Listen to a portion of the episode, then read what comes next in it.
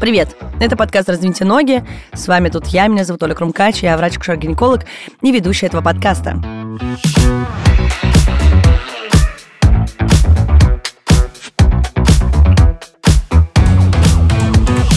Так, этот сезон я планировала сделать как-то живенько и интересно. Из-за того, что мы захватили тему беременности, опыта материнства и всего остального, мне показалось, что именно сейчас важно будет в одном блоке сделать э, какие-то штуки про бесплодие и эко, соответственно. И сегодняшний выпуск будет посвящен бесплодию.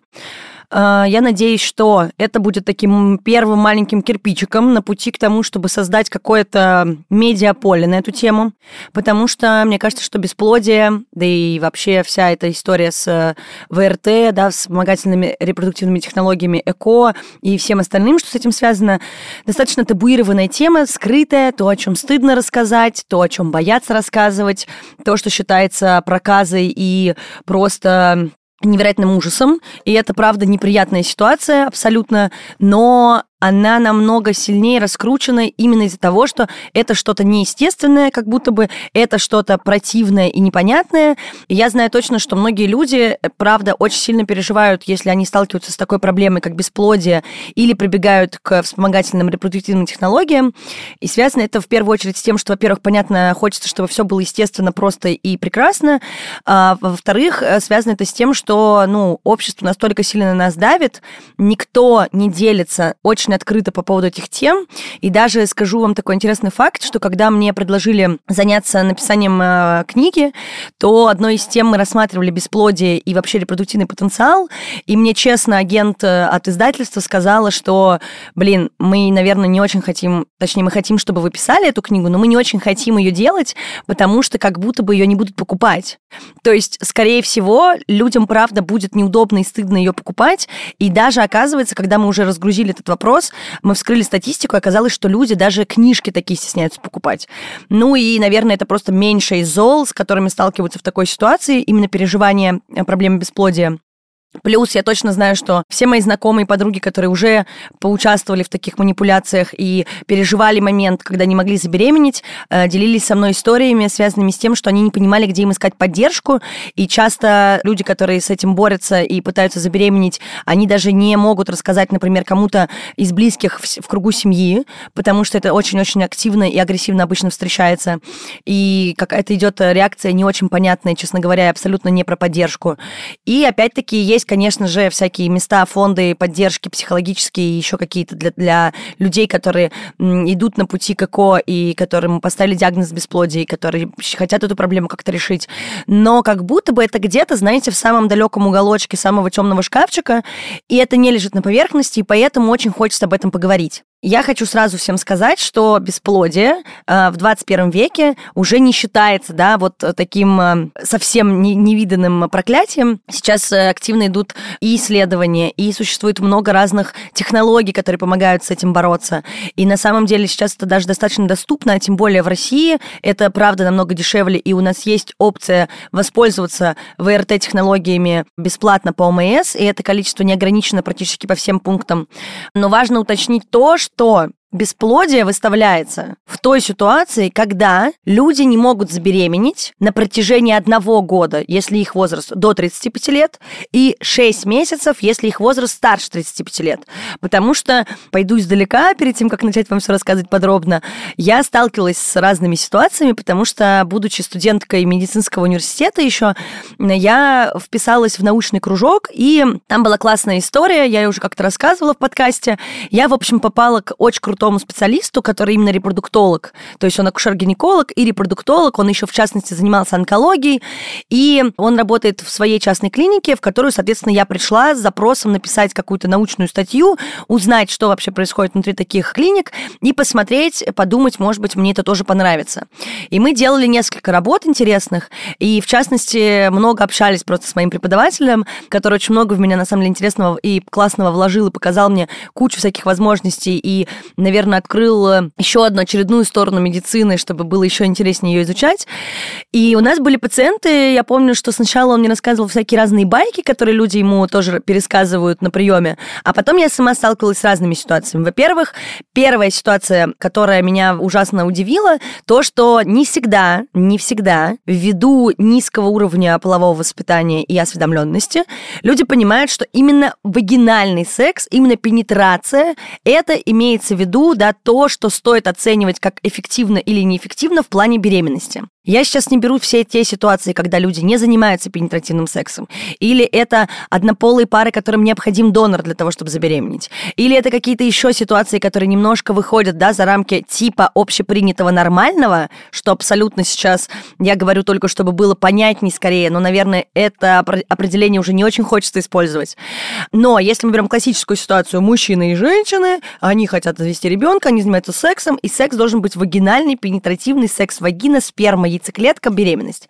Так вот, если эта ситуация известна людям, это один разговор. Но я сталкивалась с ситуацией, когда это было неизвестно, и приходили пары, которые рассказывали, что они занимаются анальным сексом и не беременеют. Это первая ступень, ну, как бы, да, когда ты можешь просто объяснить и попробовать еще раз. Вторая ступень, что считается, что ЭКО — это более легко, это легче, проще, не знаю, доступнее, понятнее, на самом деле нет. Это огромный процесс, и если вам просто не втерпешь, и вам кажется, что это более легкий путь забеременеть, то это, к сожалению, не так. И стоит, конечно же, все-таки выдержать вот этот вот год до 35 лет и полгода после 35 лет. И если уже это неэффективно, и вы не беременеете, то, конечно, стоит обратиться к врачу-репродуктологу. И еще один пункт – это про то, что мы говорим, что именно бесплодие ставится в той ситуации, когда есть неудачные попытки забеременеть да, в течение определенных временных промежутков. Но и в эти определенные промежутки времени люди должны заниматься сексом регулярно. Опять же, я не говорю, что всем нужно делать так, но нужно иметь в виду, что если вдруг для вашей жизни, для вашего секса нормально, если вы занимаетесь им реже, чем, не знаю, там пишут в каких-то учебниках, на форумах или в глянцевых журналах, если вы привыкли заниматься сексом раз в месяц, или раз в год, или раз вообще в несколько лет. Это окей, но как будто бы, если вы хотите забеременеть, скорее всего, этот вопрос нужно поднимать, потому что рекомендуется заниматься сексом раз в три дня для того, чтобы забеременеть. Это считается регулярной половой жизнью. Поэтому регулярная половая жизнь в течение года до 35 лет без эффекта беременности – это бесплодие. Старше 35 лет этот срок укорачивается до 6 месяцев. На этом, наверное, сводку информационную мы закончили. И теперь хочется перейти и рассказать все-таки про бесплодие поподробней. Я начну, конечно же, с определения. Бесплодие, да, все-таки это болезнь, диагноз, а, особенность репродуктивной системы. Она касается и мужского организма, и женского организма, и вообще любого другого организма, который в целом мог бы быть потенциально беременным или участвовать в процессе беременности. И, соответственно, определяется бесплодие тем, что вы не можете забеременеть. Все. По поводу всех цифр мы уже обговорили, сколько, когда и до какого возраста, и после какого возраста, как, сколько нужно заниматься сексом, уже мы поняли. Поэтому пойдем дальше немножечко по статистике, мне кажется, потому что сейчас такое великое время, ну, сейчас-то вообще величайшее, конечно. Не будем отдельно рассматривать жизнь в ключе великого стресса, просто великомученического и всего остального, но в любом случае сейчас бесплодие, оно растет, причем растет оно в развитых странах, в менее развитых странах, странах, среди одного количества там населения, среди другого, в одной возрастной категории, в другой возрастной категории, у людей здоровых, у людей с наличием каких-то сопутствующих соматических заболеваний, у людей с какими-то другими заболеваниями, не знаю, еще какими-нибудь. Но первостепенно сейчас это связывают с тем, что мы живем такой жизнью, в которой мы откладываем материнство. Но при этом все равно существует статистика о том, что бесплодие в том числе и молодеет, и это связано с тем, что у нас меняется образ жизни. Сейчас очень много людей, которые ведут сидячий, малоподвижный образ жизни, растет уровень а, ожирения, растет а, ситуация, в которой мы просто находимся постоянно в таком стрессе, при котором, конечно, организм реагирует неблагоприятно, и все эти гормоны, которые отвечают за репродуктивную систему, они начинают ломаться под воздействием гормонов, которые вырабатываются во время стрессовых ситуаций, повышенной тревоги, еще каких-то неблагоприятных факторов. И все это в купе дает, конечно, некоторое увеличение количества случаев бесплодия, но, наверное, основная причина сейчас все-таки это отложенное родительство, потому что средний возраст возраст рождения первого ребенка, например, в таких странах, как Норвегия, как Дания, как Франция, это где-то 36-37 лет. Ну и понятное дело, что если мы откатимся на лет 20-30 назад, это нонсенс. Ну, то есть как будто бы в этой ситуации э, у людей уже рождался типа третий ребенок. Но это абсолютно сейчас э, я никого не пытаюсь ущемить или как-то натолкнуть на мысль, что вы что-то делаете не так. Вы вправе решать, когда вы хотите пользоваться своим репродуктивным потенциалом и когда вы хотите планировать рожать ребенка. Но факт остается фактом. Мы не молодеем, следовательно, с бесплодием сейчас сталкивается какое-то большее количество людей. Далее в этой же сцепке я еще хочу развеять некоторые мифы. И, наверное, первый миф, который хочется развеять, это то, что аборты вызывают бесплодие. Причем в нашей стране, мне кажется, об этом даже, к сожалению, и не только гинекологи говорят, а еще и разные другие доктора. Но ни одно исследование, во-первых, их не очень много и проводилось, а во-вторых, они не являются доказательными, потому что мы не знаем, как провести эту линию от причины да, аборта до последствия в виде бесплодия. И я напомню, что сейчас просто об абортах говорят намного больше. Аборты декриминализированы, ну, в России, по крайней мере. И просто закину вам идею о том, что в Советском Союзе, учитывая криминализацию абортов, учитывая недоступность э, этого вида помощи, учитывая еще большую табуированность в те времена относительно сегодняшнего дня, практически каждая женщина делала около пяти абортов. Ну, то есть я вам не скажу, к сожалению, каждая какая женщина, но вы можете откатиться к выпуску про аборты, и я там говорю, насколько менялось количество абортов в связи с изменениями в здравоохранении, и сейчас абортов намного меньше, чем условно в начале 90-х. Поэтому сказать, что бесплодие как-то связано с прерыванием беременности, я не могу, это недоказанный факт, тем более, что мы не можем как бы убрать все остальные факторы, которые могли привести к этой ситуации. И очень часто бывает так, что аборты делают еще между беременностями. Поэтому Поэтому про это забываем. И просто если вам начинают говорить такие страшные вещи, пытаются вас напугать или пытаются вас обвинить или застыдить, просто выходите из этого места, больше с этими людьми не общаетесь, меняйте врача и не обращайте на это внимания. Следующее, тоже связанное, наверное, с этой историей. Важный вопрос, мне его задавали неоднократно в Телеграм-боте. Что лучше, экстренная контрацепция или аборт? Конечно же, экстренная контрацепция. Конечно, лучше всего предохраняться, но если уже случилось, опять же, случаются разные ситуации, в которых предохраняйся, не предохраняйся, беременность может случиться. Поэтому важно понимать, что если есть опция воспользоваться экстренной контрацепцией, это намного благоприятнее, чем делать аборт. Это не операция или это не риски кровотечения, лечений, не медикаментозные препараты в таких дозировках, да. Но, опять же, сказать, что это приводит к бесплодию, нельзя. Просто нет таких данных, нет никакой обоснованности. Поэтому, пожалуйста, все-таки старайтесь контролировать этот момент.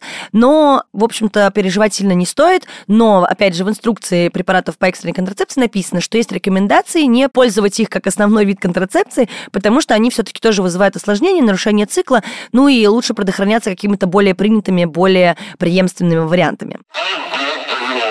Я так больше не вспомнила, чего бы еще сказать, что больше всех волнует.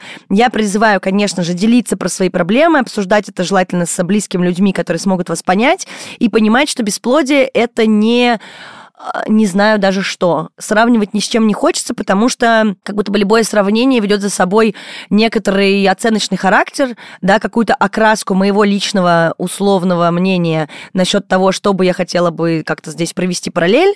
Это все не так, потому что у нас и так достаточно тем, про которые все люди стесняются говорить, боятся чего-то, боятся реакции окружения, боятся, что от них отвернутся, и это считается постыдным. Поэтому, пожалуйста, не бойтесь, ищите эту поддержку, и на самом деле с бесплодием сталкивается огромное количество людей, это не что-то вон выходящее. Но я абсолютно не хочу обесценивать ваши переживания на этот счет. Это, правда, серьезное переживание, которое имеет право на то, чтобы существовать, и я всем рекомендую качественно через него пройти. И главное, главное, не бояться с этим бороться и как-то решать эту ситуацию. И я все-таки, еще раз повторю, надеюсь, что когда-нибудь мы придумаем какое-нибудь, не знаю, гениальное сообщество, в котором мы сможем все делиться своими проблемами, в том числе касаемо бесплодия и ВРТ, и как-то об этом будет легче разговаривать, и, наверное, уровень стресса, который появляется в моменте, когда этот диагноз называют, и когда нужно приходить что-то для этого делать, чтобы как-то это решить, он будет ниже, и вообще градус будет ниже во всей этой проблеме. И я уверена, что это тоже благоприятно будет влиять вообще в целом на то, как вы хотите заниматься этим вопросом. А теперь перейдем к тому, что бесплодие бывает первичным и вторичным. Первичное бесплодие – это тот вариант, который диагностируется в том случае, если у человека никогда не наступала беременность. А вторичное в том случае, если как-то раз уже какая-то беременность случилась. Причем неважно, это беременность дожила до родов, либо эта беременность спонтанно прерывалась, либо она перестала развиваться, но факт беременности был зарегистрирован. И здесь я хочу рассказать историю касаемо первичного, вторичного бесплодия, просто чтобы, не знаю, может быть, кому-то потом эта история поможет в чем-то, я уже даже не знаю. В общем, есть разные ситуации в жизни, когда факт беременности, например, у партнера, партнерки, этот факт помогает, так скажем, сгладить некоторые неприятности. И вот как-то раз была ситуация у моей знакомой, у них произошла некоторая неблагоприятная история, я не буду вникать в подробности. И единственное, что могло спасти их, сказать, что они беременны, и в соответствии с этим э, какие-то последствия могли сгладиться. И, значит, никто в этот момент беременным не был, но моя знакомая сходила в женскую консультацию, значит, я уже не знаю там каким образом, но получила справку о том, что она беременна, соответственно, все их проблемы начали решаться более благоприятно, об этом обо всем забыли, и через какое-то время, если я не ошибаюсь, даже, по-моему, несколько лет прошло, они таки решили забеременеть. И здесь случилась какая ситуация. Есть документы на руках, в которых сказано, что она когда-то была беременна. Но сейчас они забеременеть не могут. Вот не получается ничего. Выставляется диагноз бесплодия, но оказывается, что оно теперь вторичное. И по вторичному бесплодию там уже другие разноценки, другие квоты, другие штучки и другое решение. И я, если я правильно помню, то тут была проблема в том, что из-за того, что когда-то была какая-то непонятная беременность, которую где-то кто-то зарегистрировал, Сейчас беременность не получается. И в протокол по ОМС ее тогда не взяли. Пришлось сделать все платно, поэтому будьте аккуратны, шутки шутками, но лучше быть честными, потому что как-то это может неприятно обернуться. Не знаю, насколько это потенциально интересная история, но продолжим про бесплодие. Итак, что еще бывает? Помимо того, что бесплодие бывает вторичным и первичным, есть женское бесплодие, мужское бесплодие и великое, великое бесплодие неясного генеза или наше любимое слово идиопатическое. Рассмотрим сначала причины женского бесплодия. К ним, в частности, относятся некоторые факторы. Первый – это трубный фактор, то есть есть какие-то проблемы с маточными трубами. Непроходимость маточных труб или еще какая-то ситуация, или трубы отсутствуют, например, да. Понятное дело, что отсутствие труб может быть, если была проведена операция, тубоктомия, или туботомия, когда их э, частично пересекают. Это бывает из-за того, что были какие-то инфекции, которые передаются половым путем, или, например, были какие-то осложнения после оперативного паллиативного лечения, они, не знаю, послеродовые штуки, еще какие-то операции на органах э, брюшной полости либо малого таза. Ну и бывает так, что просто так случилось. По этому поводу такое исследование есть э, ультразвуковая гистросальпингография. Проводят э, жидкость и смотрят, в общем-то, проходимы трубы или нет. Можно делать во время операции, можно делать под УЗИ. Чаще всего диагностируется это именно так. Также в структуре женского бесплодия могут быть такие факторы, как спаечный процесс в малом тазу. Опять же, чаще всего это происходит именно после того, как проводят какие-то операции, либо на фоне эндометриоза, либо еще после каких-то историй типа разрыва яичника, потому что часто кровь, которая попадает в брюшную полость, полости в малый таз, она приводит к тому, что развиваются спайки. Есть еще разные эндокринные заболевания, да, или гормональные нарушения, вследствие которых, опять же, развивается, допустим, какая-то ситуация типа патологии яичников или каких-то других э, эндокринных э, желез или органов, или неэндокринных органов, плюс ко всему. И в этой ситуации просто нарушается работа общая, гормональная, а следовательно, работа, например, тех же э, яичников в частности, и, соответственно, это может привести, например, к каким-то нарушениям овуляции или отсутствию овуляции, либо отсутствие нарастания эндометрия в необходимом количестве. Ну и это, следовательно, тоже может приводить к бесплодию. Также бывает, что есть какие-то патологии или, например, отсутствие матки, да, после оперативного лечения, либо это какие-то аномалии развития, связанные, например, либо с генетическими патологиями, либо еще с чем-нибудь. Ну и, следовательно, здесь просто нарушается имплантация эмбриона или происходит какое-то привычное невынашивание, когда просто не происходит и имплантации, и развития. И может быть такое, что есть какие-то спайки, есть, опять же, воспалительные воспалительные заболевания, есть миома матки, аденомиоз, полипоэндометрия, гиперплазия эндометрия, в общем, весь спектр гинекологических заболеваний, которые могут приводить к бесплодию, соответственно. Ну, наверное, здесь стоит выделить эндометриоз, потому что если именно он прогрессирует, именно он есть в каком-то его объеме, то э, именно между какими-то очагами эндометриоза часто возникают спайки, ну и в целом эндометриоз несколько препятствует наступлению беременности, поэтому он очень часто идет так, типа, знаете, отдельным фактом. И поэтому может вызывать, например, трубно-перитониальное бесплодие, то есть когда и э, в трубе какие-то проблемы, и, следовательно, еще и в органах, и вообще это все не очень понятно, как происходит. Следующий фактор это условно такой иммунологический. В этой ситуации просто могут быть антиспермальные антитела, то есть антитела к сперматозоидам, когда условно организм отторгает просто те сперматозоиды, которые пытаются оплодотворить клетку. Ну и дальше еще хромосомная патология, конечно, может приводить к тому, что просто развивается стерильность, да, неспособность, в принципе, э, обладать какими-то репродуктивными способностями.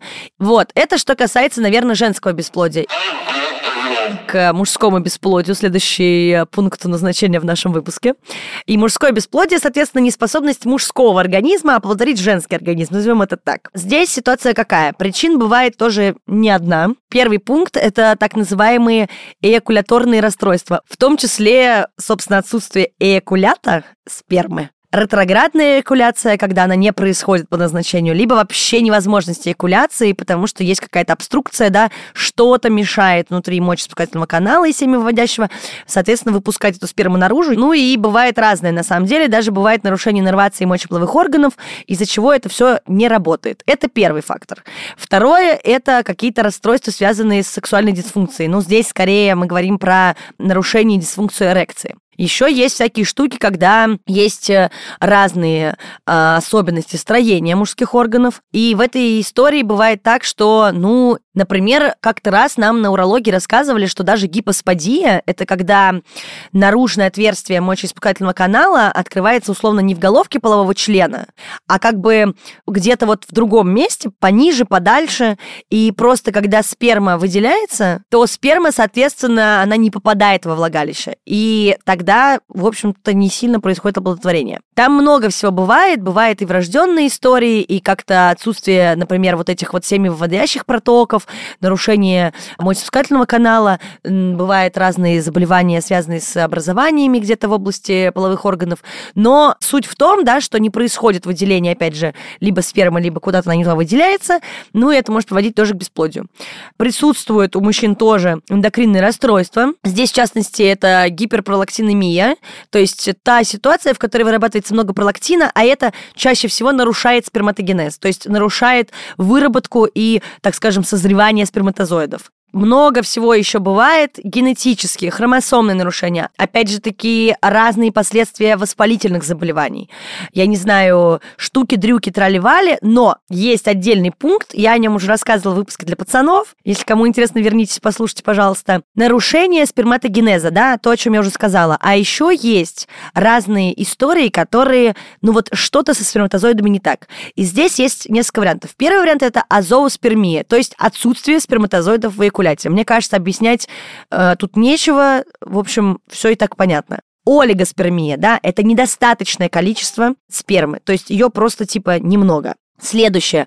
Олигозооспермия, когда сперматозоидов в сперме недостаточно. То есть сперма это вроде бы есть, но сперматозоидов-то в ней нет, как у Винни-Пуха, понимаете? Вот как мед в горшке, вот он вроде бы был, а теперь его нет. Есть еще астенозооспермия, некроспермия, криптоспермия, э, тетразооспермия и пиоспермия очень много разных спермий. Мои фавориты, конечно, криптоспермия.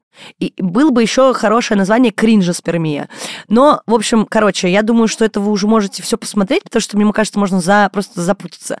Но это разные нарушения строения сперматозоидов, их количества, их подвижности, их там, не знаю, состоятельности и адекватности, еще чего-нибудь, и каких-то морфологических изменений. Ну и самое главное, моя любимая тема – бесплодие неясного генеза. В общем, когда вы слышите идиопатическое что угодно на приеме у доктора, знаете, доктор не знает, почему это существует. Я вам больше скажу. Скорее всего, все медицинское сообщество не совсем понимает, что происходит, поэтому вот медики придумали такое прекрасное название, и сейчас мы будем потихонечку разбираться, что вообще происходит. Так вот, э, диагноз бесплодия неясного генеза устанавливают в той ситуации, когда уже все вдоль и поперек пообследовались, но ничего не выявлено, никаких причин, заболеваний, ничего не понятно. Оба партнера могут быть реально здоровы, но беременность не наступает. Что интересно, очень часто в структуре вот этого вот идиопатического бесплодия на самом деле скрывается бесплодие по мужскому фактору. Но, опять же, в нашей стране как бы сложно затащить мужчину на спермограмму, разобраться в ситуации, это факт, правда. 40% женщин в роддомах признаются, что они рожают не от своих партнеров, потому что, ну, как бы не решается вопрос, да, связанный с бесплодием, потому что очень часто все-таки люди, ну, как бы реагируют несколько, скорее, обиженно, что ли, и, правда, не хотят признаваться, что у них есть типа, типа слабое место. Вообще не факт.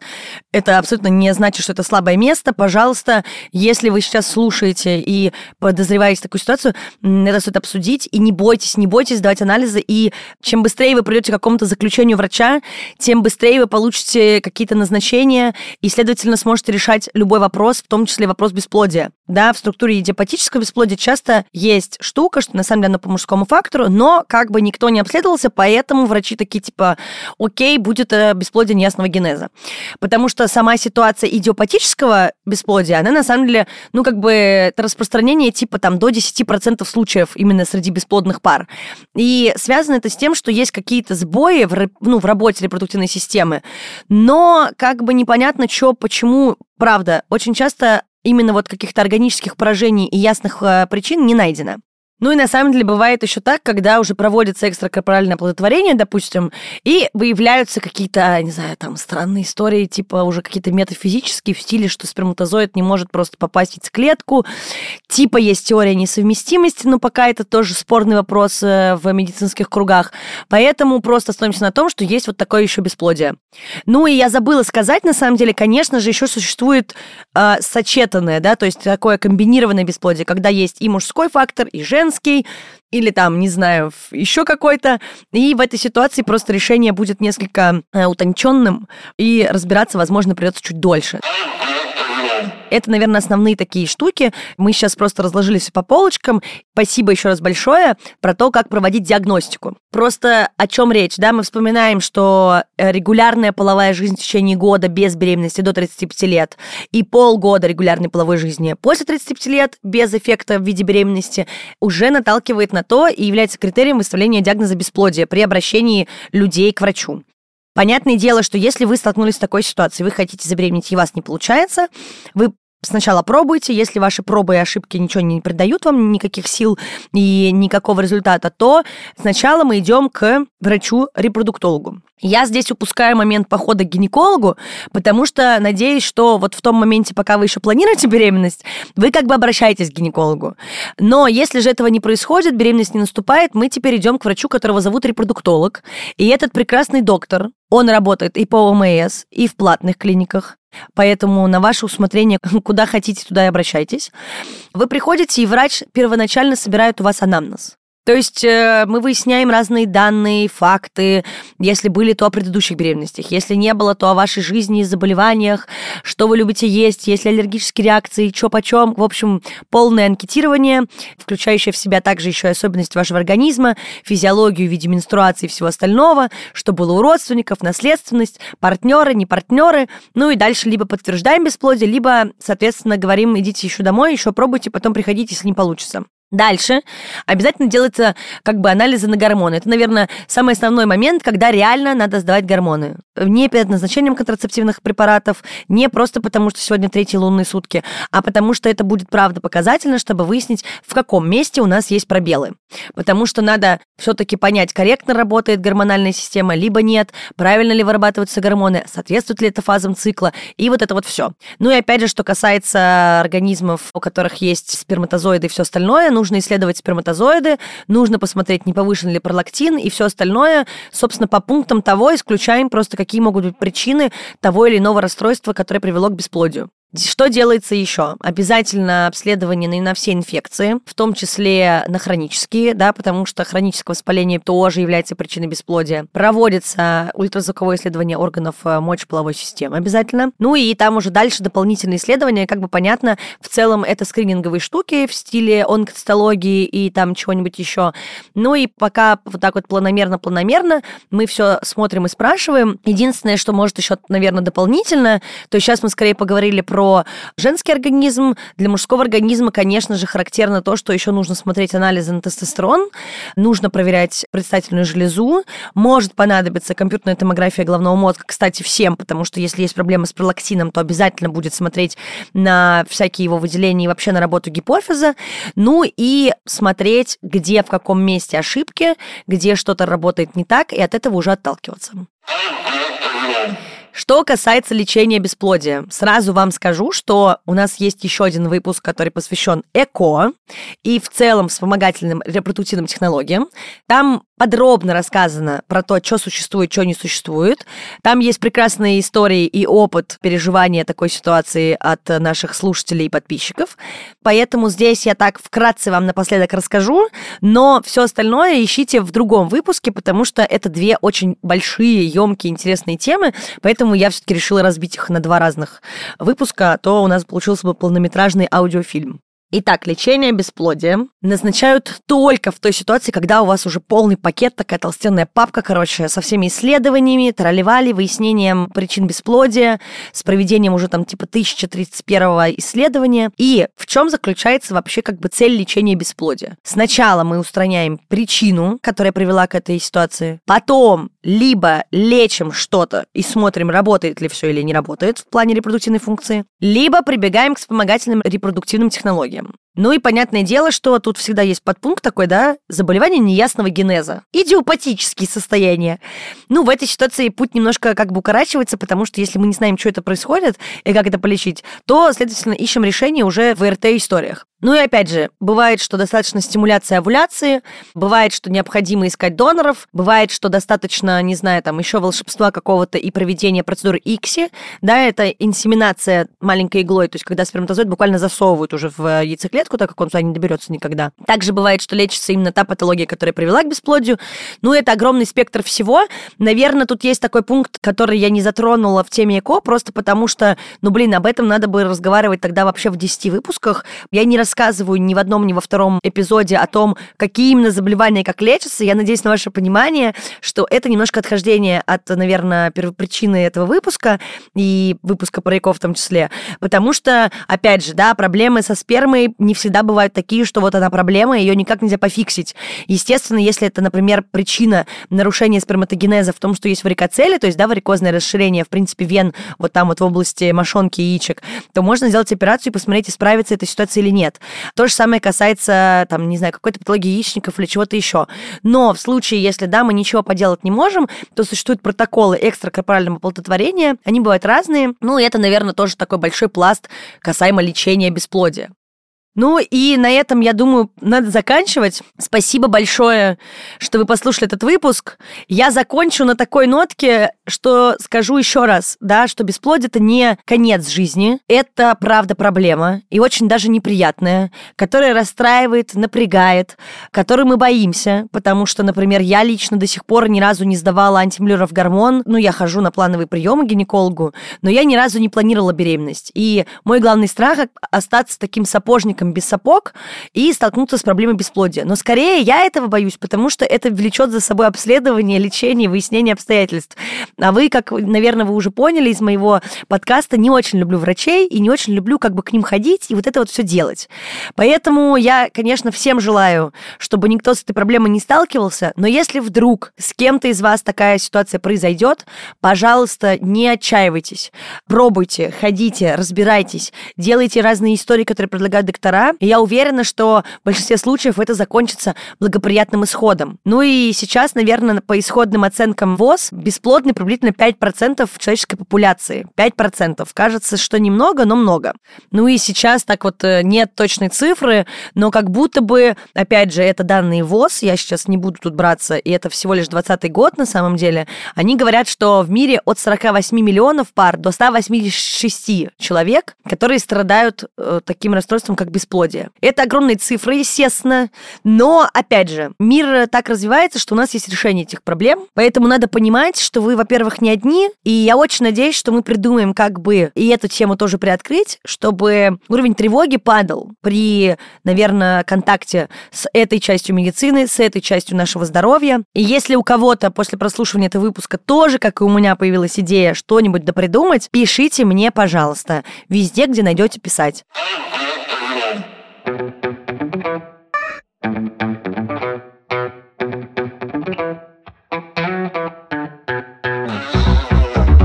Ну и спасибо большое. Это был подкаст «Раздвиньте ноги». Меня зовут Оля Крумкач, я врач-акушер-гинеколог и ведущая этого подкаста. Пожалуйста, слушайте подкаст на всех площадках, на которых вы слушаете обычно другие подкасты. И слушайте «Раздвиньте ноги» в том числе. Подписывайтесь на нас, ставьте, пожалуйста, лайки, оставляйте нам комментарии. Пишите в Телеграм-бот, который называется «Раздвиньте бот». Туда можно отправлять аудиосообщения, писать мне письма, писать благодарности или писать то, что вы меня ненавидите. Оставлять свои запросы, вопросы и предложения. И если вам нужна консультация от меня лично, как от врача, пишите в Телеграм-бот, только спросить бот с нижним подчеркиванием между каждым словом. Спасибо большое, что вы с нами, что вы слушаете подкаст. До следующего выпуска. Пока.